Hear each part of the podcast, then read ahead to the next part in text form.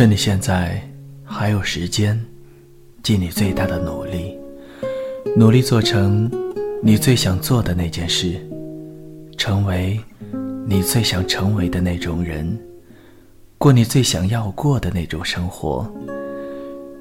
也许我们始终都是一个小人物，但这并不妨碍我们选择用什么样的方式活下去。这个世界永远比你想象的要更精彩。不要败给生活。嗨，大家好，我是青藤顺。本期节目要分享给大家的文章是：人在低谷。怎么走，都是上坡。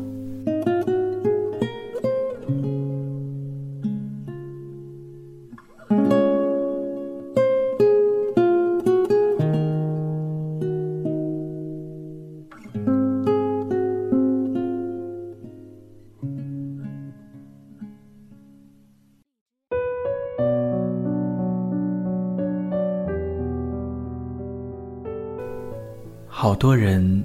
都对一帆风顺有些误解，以为一辈子无病无难才是顺，哪知顺境和逆境在人的一生中是呈正态分布的。走过低谷，也要爬坡；到过巅峰，也会下坡。有个女孩跟我分享过这样一个故事：几年前。她到男朋友所在的城市去发展，刚开始感情很好，男朋友处处都很照顾她。有一天，那个男生摸着女孩的头说：“你就不要出去工作了，外面太阳多大，晒黑了怎么办？外面工作多累，累坏了怎么办？”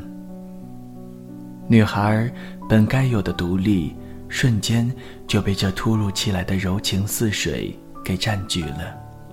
从此，她每天过着家庭主妇一般的生活，看看美剧，吃吃薯片，点点外卖，睡睡大觉，日子就这样不咸不淡的过着。身材不久就发飙了似的疯长，脸都胖了一圈。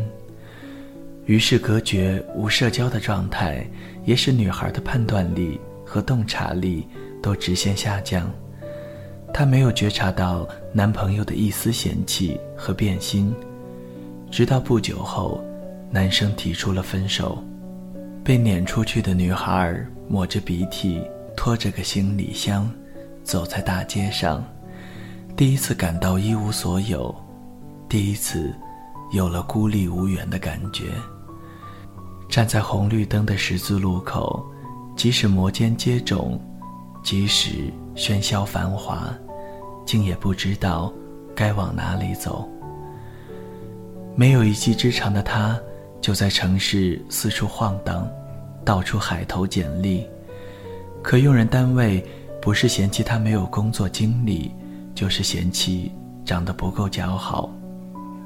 有时候求职回到出租房很晚了。得一个人走很长的一段夜路。女孩很害怕，都不知道这样的日子，意外和明天谁会先来。但也正是这段日子，让她明白到，握在自己手里的，那才叫安全感。她放低了身段，重新开始求职。她的起点很低。他的第一份工作是在保姆中心找到的，解决了温饱；第二份工作是在酒店前台找到的，解决了住宿；第三份工作是在外教中心找到的。他英语很好，以前看美剧都可以不带字幕。就这样，他基本可以在这座伤心之城扎下根了。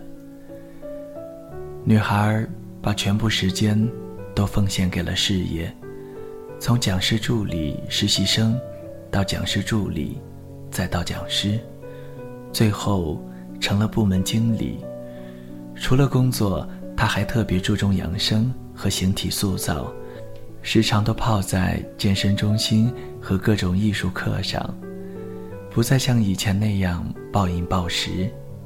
她说，为了能在这里立足，他学会了抢时间工作，抢时间吃饭，抢时间休息，抢时间去展现自己的才华，拼了命的打磨自己，再也不要做任人鄙弃的灰姑娘。他也曾经以为他会一条道走到黑，也认为自己是在钻牛角尖。其实不是，低谷岁月四面环山，幽暗且长。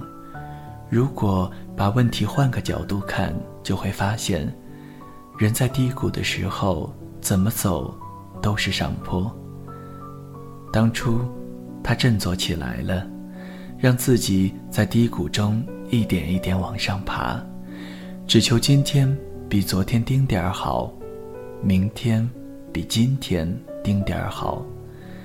他套用罗曼·罗兰的一句话：“世上只有一种真正的英雄主义，那就是在认清生活真相之后，依然热爱生活。”他说：“人在做，天在看，别装。”要认真热爱生活，要给自己一个坚强下去的理由。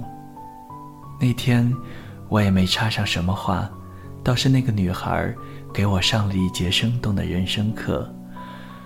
聊天快结束时，还让我祝福她，她的新男朋友已经向她求婚了。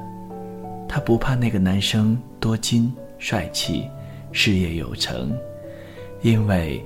他也有自己的绝代芳华和丰硕人生，因为再也不怕，所以他答应了男生的求婚。他需要爱情，而面包他自己也能蒸。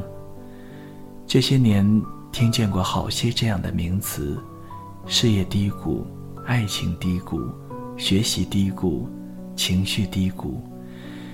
也有很多人问：低谷了？怎么才可以触底反弹，否极泰来？可我想说，都低谷了，你咬紧牙关往哪里走，不是走上坡呢？谁还没有过大起大落？关键不是怎么想，还得看怎么做。最难是从零到一，后来才容易一到十，十到一百。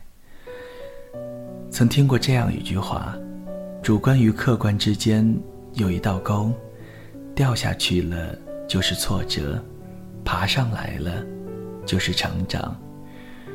人总要逼着自己去成长的，不是逼着自己去优秀，就是默认自己去堕落。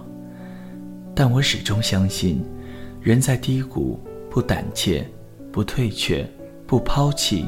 不放弃，进一步，或许就能看见海阔天空；顿一步，可能就低到尘埃里了。